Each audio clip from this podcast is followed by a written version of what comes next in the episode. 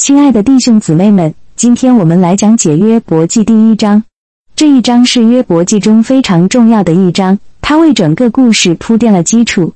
约伯记是圣经中最古老的书籍之一，也是智慧文学的一部分。它讲述了一个故事，关于一个敬神的人，他在遭受许多苦难之后，仍然保持对神的信仰。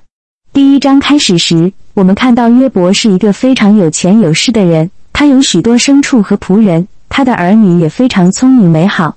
但是在这些物质财富的背后，约伯也是一个非常虔诚的人，他经常为自己和家人献祭，并祷告求神保佑他们。但是撒旦却在上帝的面前质疑约伯的虔诚。撒旦声称，如果上帝让他夺去约伯的财富和家人，约伯就会背叛上帝。于是，上帝允许撒旦尝试着夺去约伯的财富和家人。在短短的时间内，约伯失去了他所有的牲畜和仆人，他的儿女也在一场风暴中丧生了。这是一个极端痛苦和挫折的时刻。但是，约伯并没有背叛上帝，相反，他坠在地上敬拜着上帝，说：“我赤身出于母胎，也必赤身归回。耶和华所给的，耶和华所取的。”愿耶和华的名称被称颂。约伯在这个时刻显示了他对神的信仰。他不是因为失去财富和家人而背叛了神，相反，他仍然相信神是公义的，是值得信任的。这个故事告诉我们，即使在我们最困难的时刻，我们也应该相信神，并继续依靠他。无论我们的生活如何改变，神始终是我们的保护者和供应者。亲爱的弟兄姊妹们。今天我们来讲解《圣经·约伯记》第一章。这一章告诉我们一个关于约伯的故事。他是一个非常富有、尊贵、敬神的人，但他面临了极大的困难和考验。在本章中，我们看到上帝和撒旦的对话。撒旦对上帝说：“约伯是一个虔诚的人，但他敬拜上帝只是因为上帝保佑了他的财富和家庭。”撒旦建议上帝试试约伯，看看他是否真的尊崇神。于是，上帝容许撒旦夺取约伯的财产和家庭。约伯面临极大的损失，但他仍然在这个时候跪下来崇拜上帝，说：“我赤身露体出于母胎，也必赤身归回。赏赐的是耶和华，收取的也是耶和华所赐的。耶和华的名是应当称颂的。”这段话展现了约伯的信仰和敬畏上帝的态度。尽管他失去了一切，他仍然认为神是配得称颂的。他相信神是公义的，并相信神的计划和目的。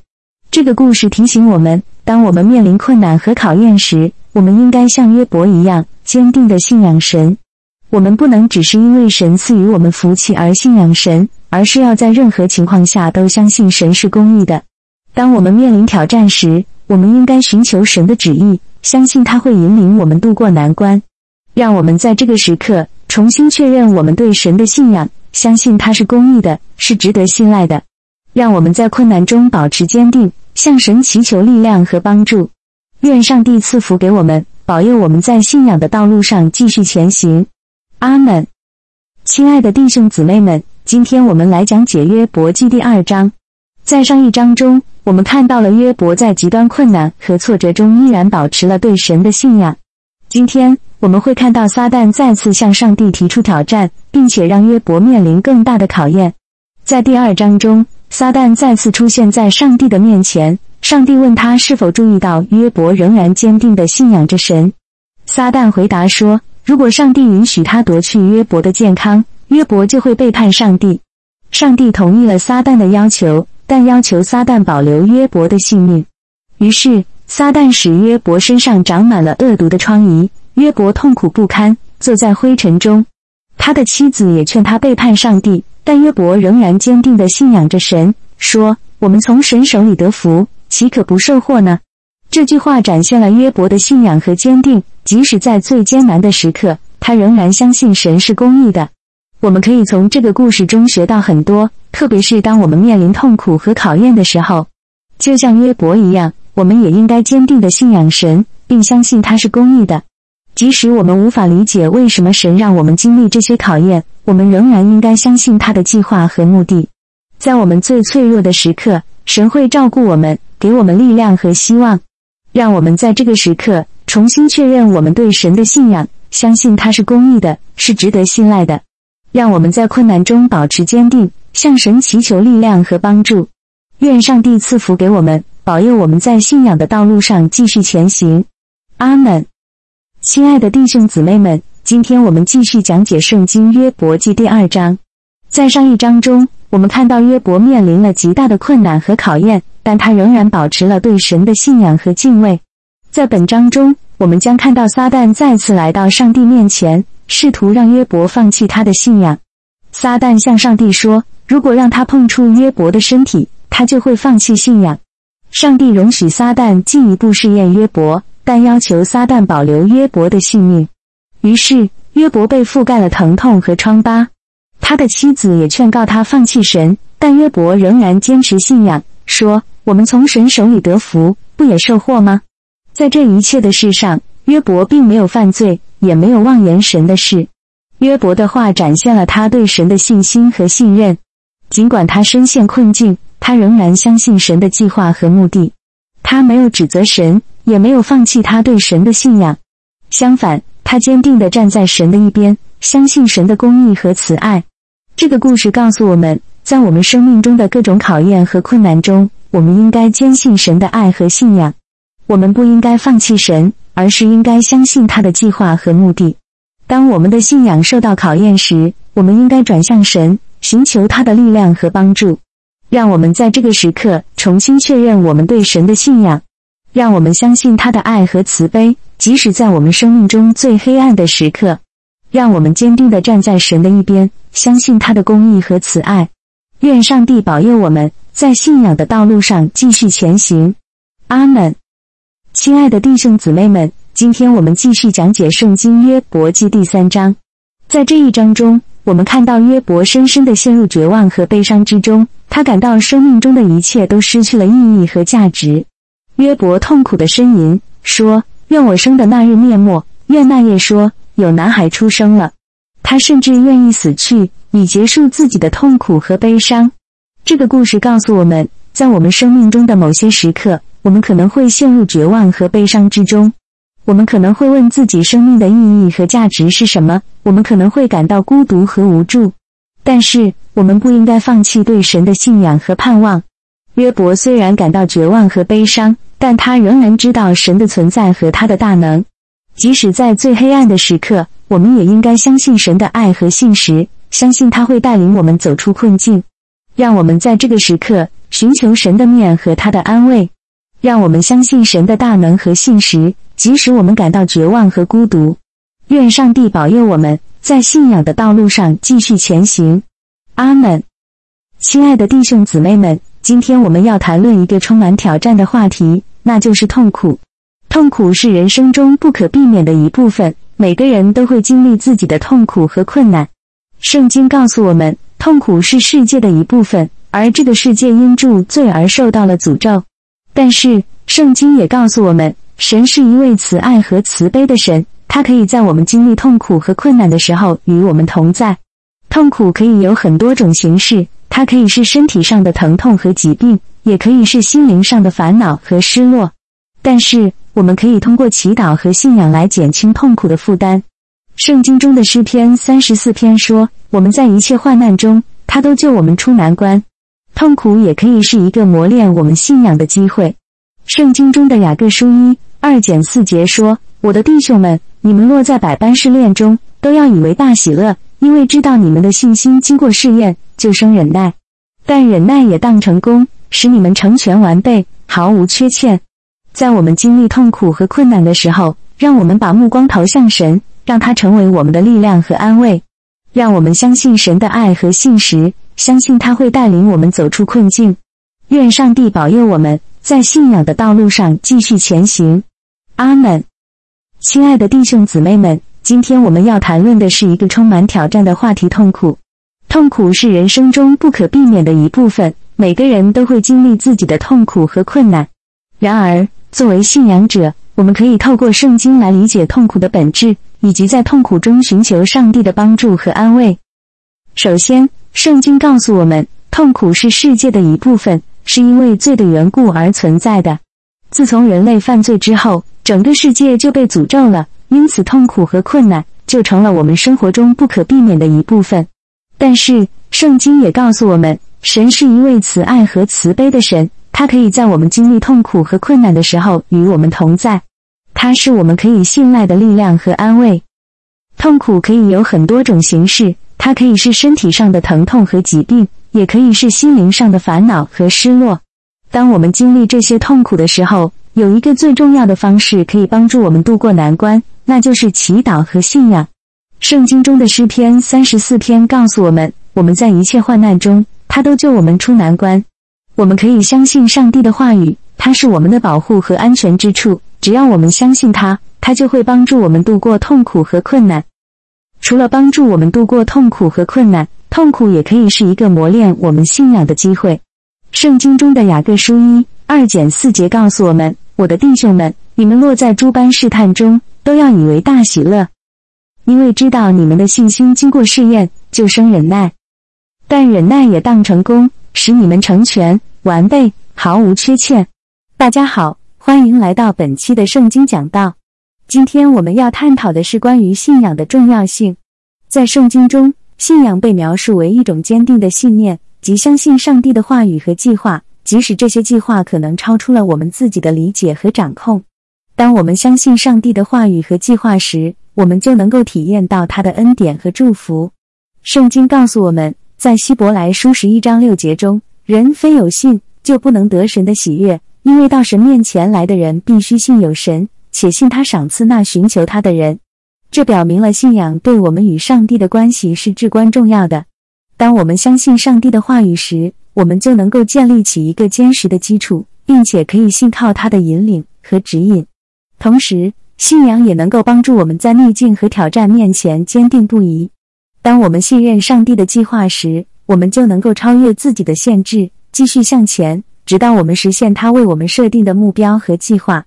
因此，我们应该珍惜和培养我们的信仰，并且不断的加强我们对上帝的信任和依赖。当我们这样做时，我们就能够在我们的生活中体验到他的恩典和祝福，并成为他的见证人。感谢大家收听本期的圣经讲道，愿上帝祝福你们。大家好，欢迎来到本期的圣经讲道。今天我们要探讨的是关于爱的主题。在圣经中，爱被描述为一种超越自我。关注他人的情感，圣经告诉我们在约翰一书四章八节中，那不爱的不认识神，因为神就是爱。这表明了爱对我们与上帝的关系是至关重要的。当我们爱上帝和他的子民时，我们就能够建立起一个坚实的基础，并且可以信靠他的引领和指引。同时，爱也是我们与他人建立关系的基础。当我们关心他人的需要。愿意牺牲自己的时间和精力来帮助他们时，我们就能够展现上帝的爱和关怀。在马太福音二十二章三十七节到三十九节中，耶稣告诉我们：“你要尽心、尽性、尽意爱主你的神，这是诫命中的第一，且是最大的。其次也相仿，就是要爱人如己。”这段经文教导我们，爱是一个完整的概念，它不仅包括爱上帝，也包括爱他人。当我们爱上帝和他的子民时，我们就能够遵循他的旨意，并且在我们的生活中展现他的爱和怜悯。因此，我们应该珍惜和培养我们的爱心，并且不断的加强我们对上帝和他人的爱。当我们这样做时，我们就能够在我们的生活中体验到他的恩典和祝福，并成为他的见证人。感谢大家收听本期的圣经讲道，愿上帝祝福你们。大家好。欢迎收听今天的圣经讲道。今天我们将会谈论关于信仰的话题，尤其是当我们遇到困难时，该如何坚定自己的信念。圣经告诉我们，人若在基督里，他就是新造的人，就是已过，都变成了新的。这意味着，当我们接受耶稣基督为我们的救主时，我们的生命将会有一个全新的开始，我们的过去将会被赦免，我们将会有一个永恒的希望。但是，当我们走在信仰的路上时，我们经常会面临各种各样的困难和试炼。有时候，我们可能会感到沮丧、无力、失望，但我们需要坚信上帝的应许，他会在我们的困难中与我们同在，并赐予我们力量和智慧去面对一切。在诗篇中，我们可以找到许多关于信心和坚定的经文，例如诗篇二十三篇中的“耶和华是我的牧者，我必不致缺乏。和诗篇四十六篇中的神是我们的避难所，是我们的力量，是我们在患难中随时的帮助。让我们永远不要忘记，即使当我们走在黑暗中时，上帝的光仍然照耀着我们的路，他的爱和慈悲永远不会离开我们。让我们继续信靠他，在他的力量和保护下，勇敢的面对生命中的挑战和困难。感谢大家收听今天的圣经讲道，愿上帝的恩典与你同在。大家好，欢迎收听今天的圣经讲道。今天我们将谈论一个重要的主题，那就是爱。圣经告诉我们，神是爱。这句话简短明了，但却包含了深远的含义。神的爱是无限、全然纯洁。无私的是我们所能想象的任何爱都无法比拟的。神的爱是如此的伟大，以至于他愿意将自己的儿子耶稣基督献上，为我们的罪而死。这是多么深刻的爱啊！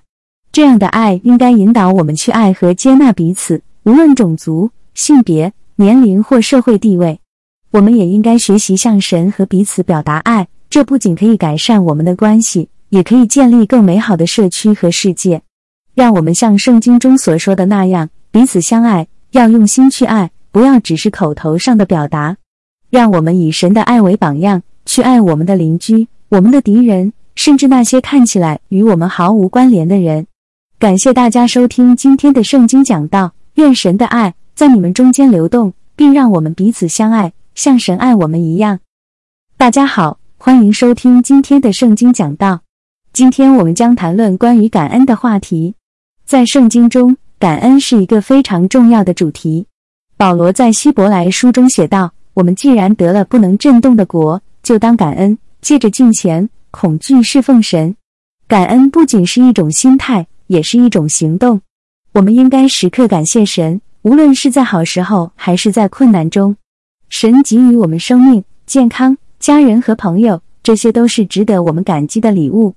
同时，我们也应该学习感恩身边的人，我们的家人、朋友、同事和教会成员，他们在我们的生命中扮演着重要的角色。他们的支持和关爱让我们更坚强、更勇敢地面对生活中的挑战。最后，感恩也应该是一种行动，让我们向那些在我们生命中对我们产生了积极影响的人表示感谢，无论是通过口头表达、书信或其他方式。让我们也应该学习去回社会。帮助那些需要帮助的人，这是我们感恩的一种方式。感谢大家收听今天的圣经讲道，让我们怀着感恩的心态去爱神、爱人，并回社会。大家好，欢迎收听今天的圣经讲道。今天我们要谈论的主题是你最好的还在前面。在生活中，我们经常会遇到挑战和困难，也许是工作上的挑战，也许是人际关系的问题，还有可能是身体上的健康问题。当我们面临这些挑战时，往往会感到灰心丧气，甚至失去信心。但是，圣经告诉我们，无论我们经历什么，我们最好的还在前面。保罗在腓立比书中写道：“我还没有得到这个，我还没有到完全的地步，但我竭力追求，好使我可以拿住，因为基督耶稣拿住了我。基督耶稣是我们的希望和力量，他为我们打开了通向永恒的道路。因此。”无论我们遇到什么挑战和困难，我们都可以信心满满的走向未来，相信我们最好的还在前面等着我们。神的计划和美意是超越我们所能想象的，我们只需要相信他，依靠他，并追求他的旨意。让我们怀着信心和希望，勇敢面对未来的挑战，因为我们的最好的还在前面。感谢大家收听今天的圣经讲道，愿神的祝福和恩典与你同在。大家好。欢迎收听今天的圣经讲道。我们今天要谈论的主题是你最好的还在前面。在生活中，我们经常会遇到困难和挑战，这些困难和挑战有时会让我们感到挫折和失落。但是，圣经告诉我们，不论我们的过去和现在是什么样子，我们最好的还在前面。在圣经中有许多例子告诉我们神的大能和他对我们未来的计划。例如，在以弗所书中，保罗写道。神本着他丰富的怜悯，因我们在基督耶稣里信，就叫我们与基督一同复活，又叫我们与基督一同坐在天上。这是一个充满希望的信息，告诉我们神的计划是要让我们与基督一同复活，一同坐在天上。因此，不管我们的过去和现在是什么样子，我们都可以怀着信心和希望迎接未来。神的计划和美意是超越我们所能想象的，我们只需要相信他，依靠他，并追求他的旨意。让我们怀着信心和希望，勇敢面对未来的挑战，因为我们的最好的还在前面。感谢大家收听今天的圣经讲道，愿神的祝福和恩典与你同在。大家好，欢迎收听今天的圣经讲道。今天我们要谈论的主题是羡慕别人。在生活中，我们经常会因为羡慕别人而感到焦虑和不满。我们可能会羡慕别人的财富、地位、外貌等等。但是圣经告诉我们，羡慕别人是不对的，因为这会让我们失去对自己的价值感和信心。在诗篇中，诗人写道：“你不可因作恶人所做的，心里嫉妒；也不可因他们遵守恶计所得的，心里馋慕。”这是在告诉我们，不要羡慕作恶的人或者他们所得到的东西，因为这些都是暂时的，最终只会带来后悔和悲痛。同时，在新约圣经中，保罗也提到了羡慕的问题。他写道：“因为我们不敢拿自己和那自夸的人同列比较，他们用自己度量自己，用自己和自己比较，是不明智的。”这是在告诉我们，羡慕别人的时候，我们往往是用别人的标准来评价自己。这是不明智的。我们应该相信神所赐给我们的一切，珍惜自己的价值和才能，并且用这些去为神做事，成就他的旨意。让我们不要再羡慕别人，而是专注于自己的使命和神的旨意，坚信他的计划是最好的，他也会为我们预备最好的礼物。感谢大家收听今天的圣经讲道，愿神的祝福与你同在，亲爱的朋友们。今天我想和大家谈谈金钱。在中国传统文化中，金钱一直被视为重要的东西。然而，我们必须明白，金钱并不是万能的。它可以带来物质上的丰富和享受，但同时也可能带来烦恼和痛苦。在中国传统文化中，我们强调节俭和适度，这意味着我们应该懂得如何控制自己的金钱开支，并且适度的享受生活。我们应该不断的学习如何理财，如何储蓄，如何投资。并且避免过度消费和浪费。此外，我们也应该知道，金钱并不是唯一的价值观。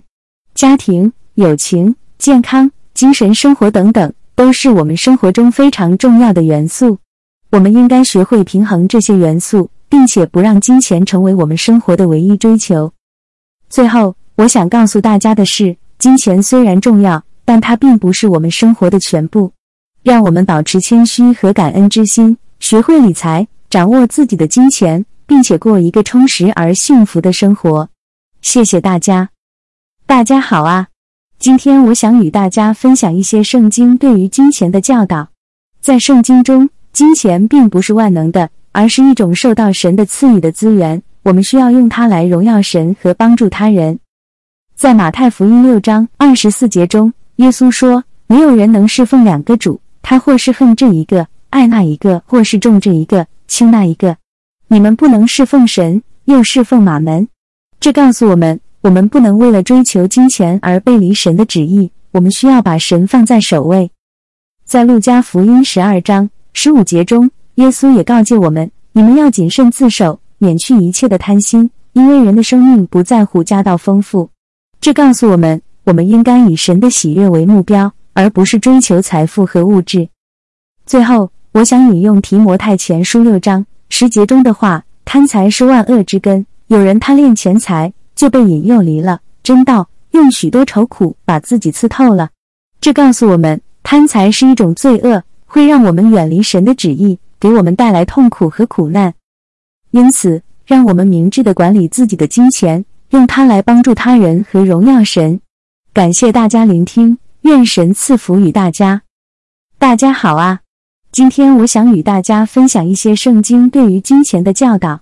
在圣经中，金钱并不是万能的，而是一种受到神的赐予的资源。我们需要用它来荣耀神和帮助他人。在马太福音六章二十四节中，耶稣说：“没有人能侍奉两个主，他或是恨这一个，爱那一个；或是重这一个，轻那一个。你们不能侍奉神，又侍奉马门。”这告诉我们。我们不能为了追求金钱而背离神的旨意。我们需要把神放在首位。在路加福音十二章十五节中，耶稣也告诫我们：你们要谨慎自守，免去一切的贪心，因为人的生命不在乎家道丰富。这告诉我们，我们应该以神的喜悦为目标，而不是追求财富和物质。最后，我想引用提摩太前书六章十节中的话：“贪财是万恶之根，有人贪恋钱财，就被引诱离了真道，用许多愁苦把自己刺透了。”这告诉我们，贪财是一种罪恶，会让我们远离神的旨意，给我们带来痛苦和苦难。因此，让我们明智的管理自己的金钱。用它来帮助他人和荣耀神。感谢大家聆听，愿神赐福与大家。大家好啊，今天我想跟大家谈论圣经对于抑郁症的教导。在圣经中，我们可以找到许多安慰和希望，尤其是在我们面临抑郁和绝望时。在诗篇四十二章五节中，诗人说：“我为什么忧闷？为什么在我内里烦躁？应当仰望神，因他笑脸帮助我。”我仍要称赞他。这告诉我们，在我们感到困惑和不安时，我们应该仰望神，并寻求他的帮助和支持。神会在我们最需要的时候给我们力量和勇气。在以赛亚书四十一章十节中，神说：“不要惧怕，因为我与你同在；不要惊惶，因为我是你的神。我必坚固你，我必帮助你，我必用我公义的右手扶持你。”这告诉我们，无论我们面对什么困境，神都与我们同在，并会帮助我们渡过难关。最后，我想引用罗马书十五章十三节中的话：“愿使人有盼望的神，因信将诸般的喜乐、平安充满你们的心，使你们借着圣灵的能力大有盼望。”这告诉我们，相信神可以带给我们喜乐、平安和盼望，让我们不再感到孤独和绝望。因此，让我们相信神的爱和拯救，并寻求他的帮助和支持。感谢大家聆听，愿神赐福与大家。大家好，今天我想分享一些圣经对于痛苦和悲伤的教导。在圣经中，我们可以找到许多关于面对痛苦的安慰和希望。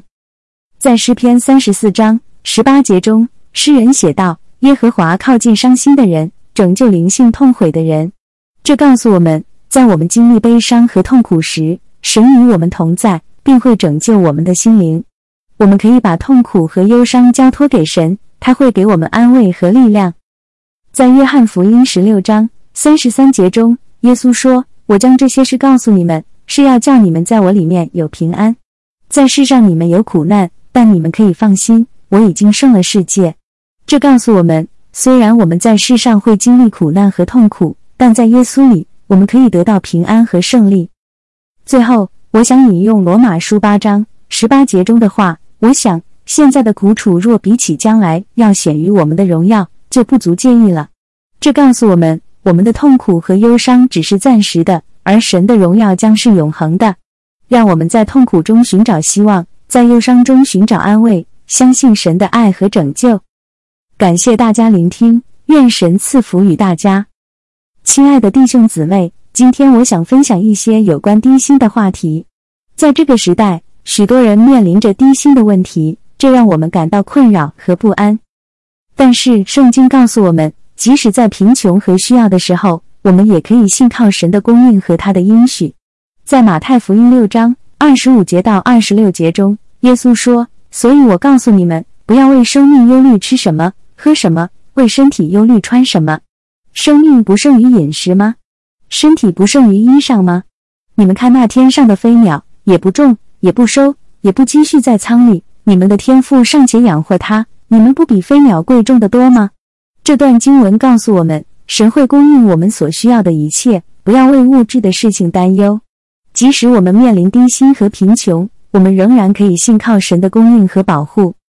在诗篇二十三章一节中，大卫王说：“耶和华是我的牧者，我必不致缺乏。”让我们相信神的供应和保护。即使在低薪的情况下，也要寻求他的面。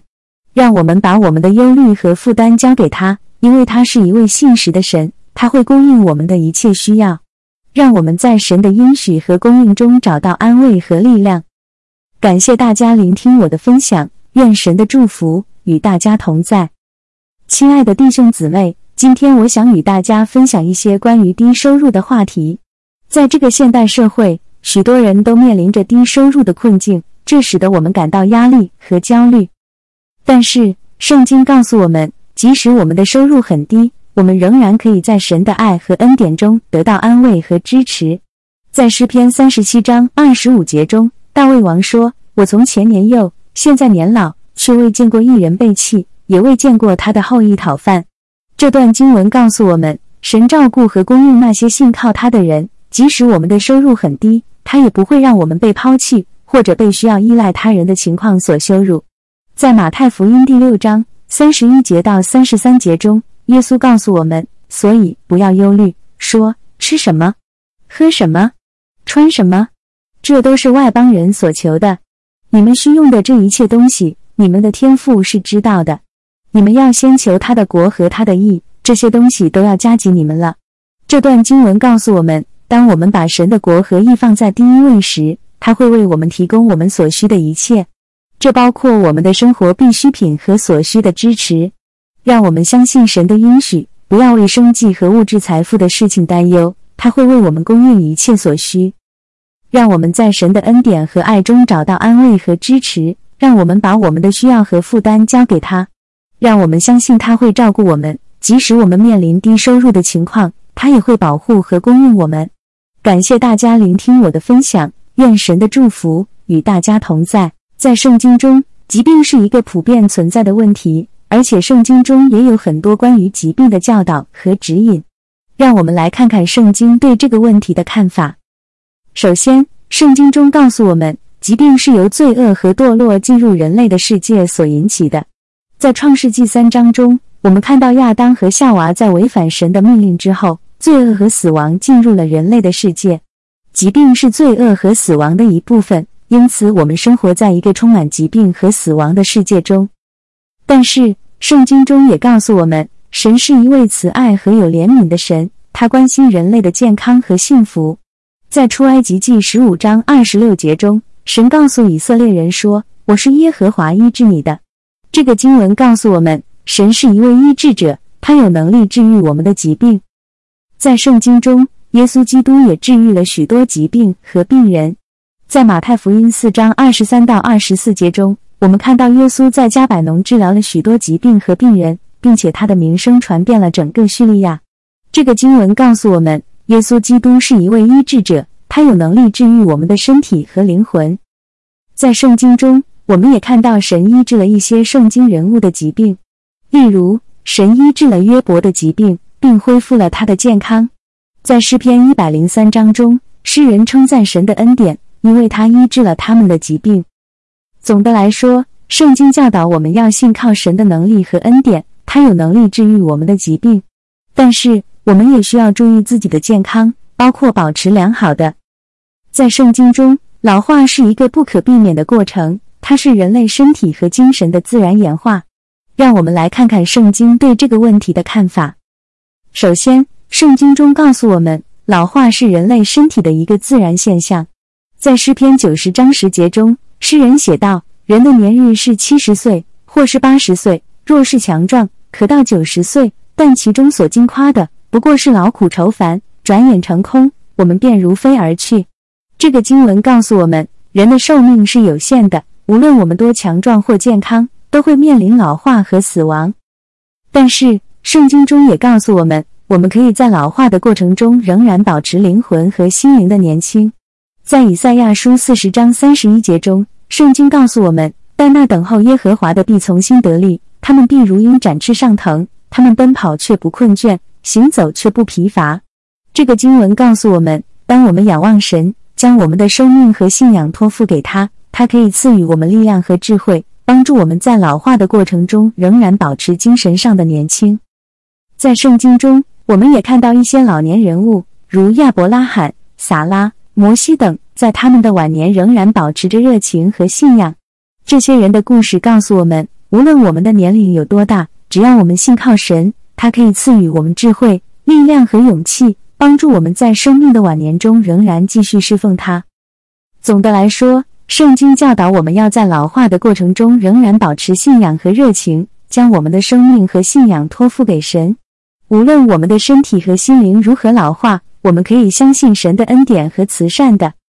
在圣经中，老化是人类生命中不可避免的过程，但圣经也教导我们如何面对老化的挑战和保持灵性上的成长。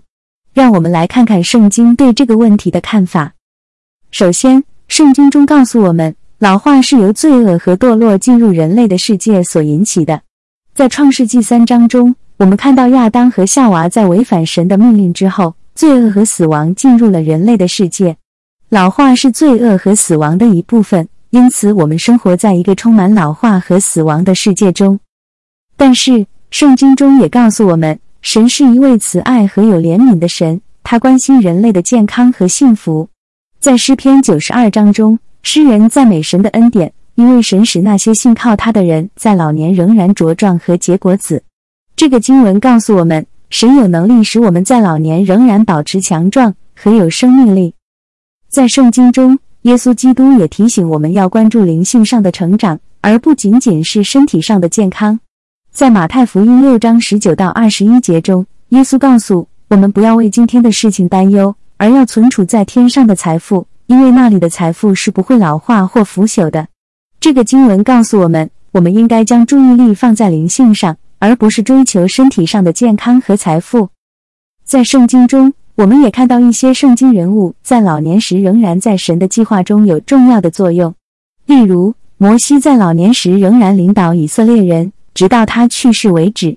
在耶利米书一章中，我们看到神在耶利米还年轻时就拣选了他，并在他老年时使用了他的工作。这些经文告诉我们。神的计划不受年龄的限制，我们依然可以继续努力，服待上帝的旨意。在圣经中，孝顺是一个非常重要的价值观念，被教导为一个正确的行为，并且被神所赏识和祝福。让我们来看看圣经中关于孝顺的教导。首先，孝顺是指尊重和服从父母的教导和指导。在出埃及记二十章十二节中，神的十诫之一就是当孝敬父母。这是神视为非常重要的事情之一，因为父母是神在我们生命中最早的保护者和指导者之一。在以弗所书六章一到三节中，保罗也教导信徒们要孝敬父母，这样就可以得到神的祝福和长寿。这些经文告诉我们，孝顺是一个被神所重视和祝福的行为。其次，孝顺也包括照顾年老和需要帮助的家人。在提摩太前书五章。三到四节中，保罗教导信徒们要尊重和照顾那些已经年老和需要帮助的家人，这样就可以表现出真正的孝顺和信仰。这个经文告诉我们，孝顺不仅仅是尊重父母，还包括照顾那些需要帮助的家人。最后，孝顺也被视为一个正确的社会行为，可以带来社会的稳定和繁荣。在马可福音七章九到十三节中。耶稣批评一些法利赛人和文士违反了神的诫命，反而遵守了人的传统，忽略了孝顺的重要性。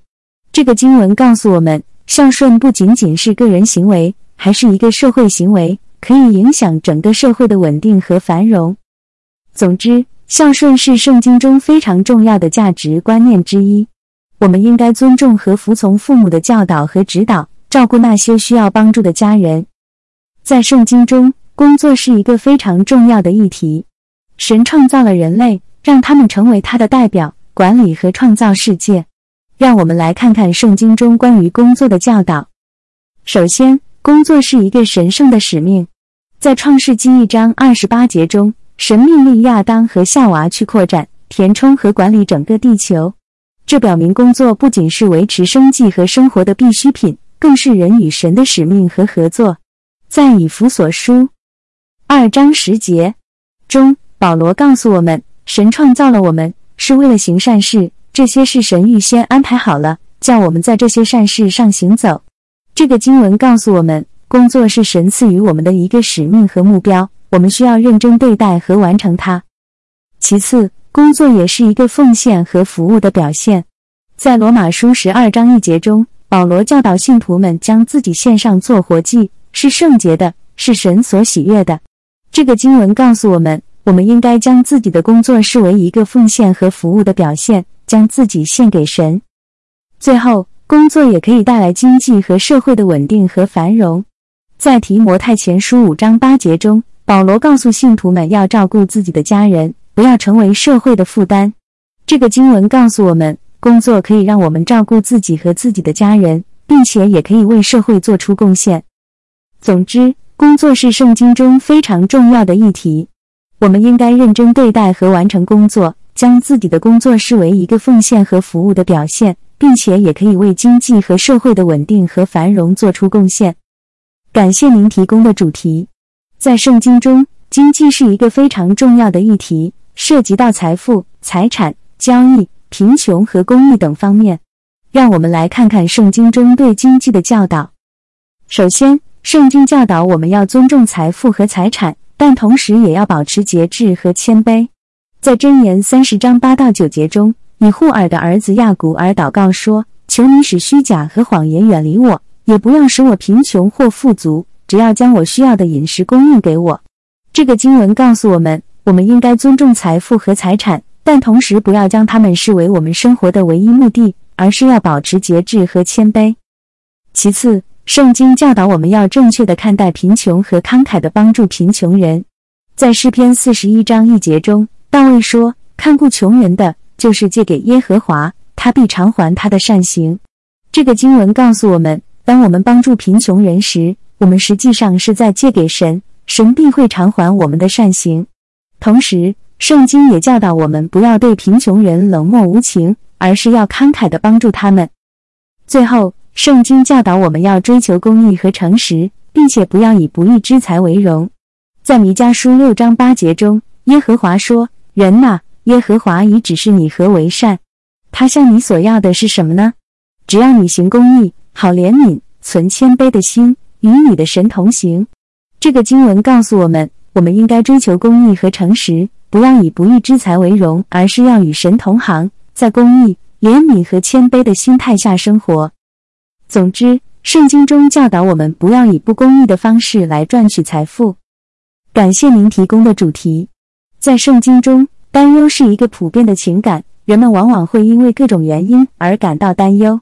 让我们来看看圣经中对担忧的教导。首先，圣经教导我们要信靠神，不要担心未来。在马太福音六章二十五到三十四节中，耶稣说：“所以我告诉你们，不要为生命忧虑，吃什么，喝什么，身体穿什么。生命不是贵于饮食吗？所以不要为明天忧虑，因为明天自有明天的忧虑。”这个经文告诉我们，我们应该相信神，不要担心未来的事情，因为神会照顾我们的需要。其次，圣经教导我们要祷告和赞美，这可以帮助我们减轻担忧的情绪。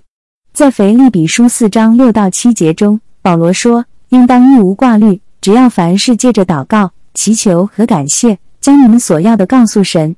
神所赐出人意外的平安，必在基督耶稣里保守你们的心怀意念。”这个经文告诉我们，当我们感到担忧时，我们应该祷告、祈求和感谢神，这样神会赐给我们出人意料的平安。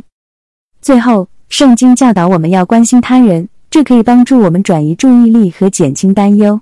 在加拉太书六章二到三节中，保罗说：“你们要彼此担当重担，这样就完全了基督的律法。人若无有什么，自以为有，就是自欺了。”这个经文告诉我们，当我们关心他人时，我们会感到更快乐和平静，并减轻自己的担忧。总之，圣经中的教导要我们学习有信心、希望。慈善对待别人，不要自私自利、骄傲自大。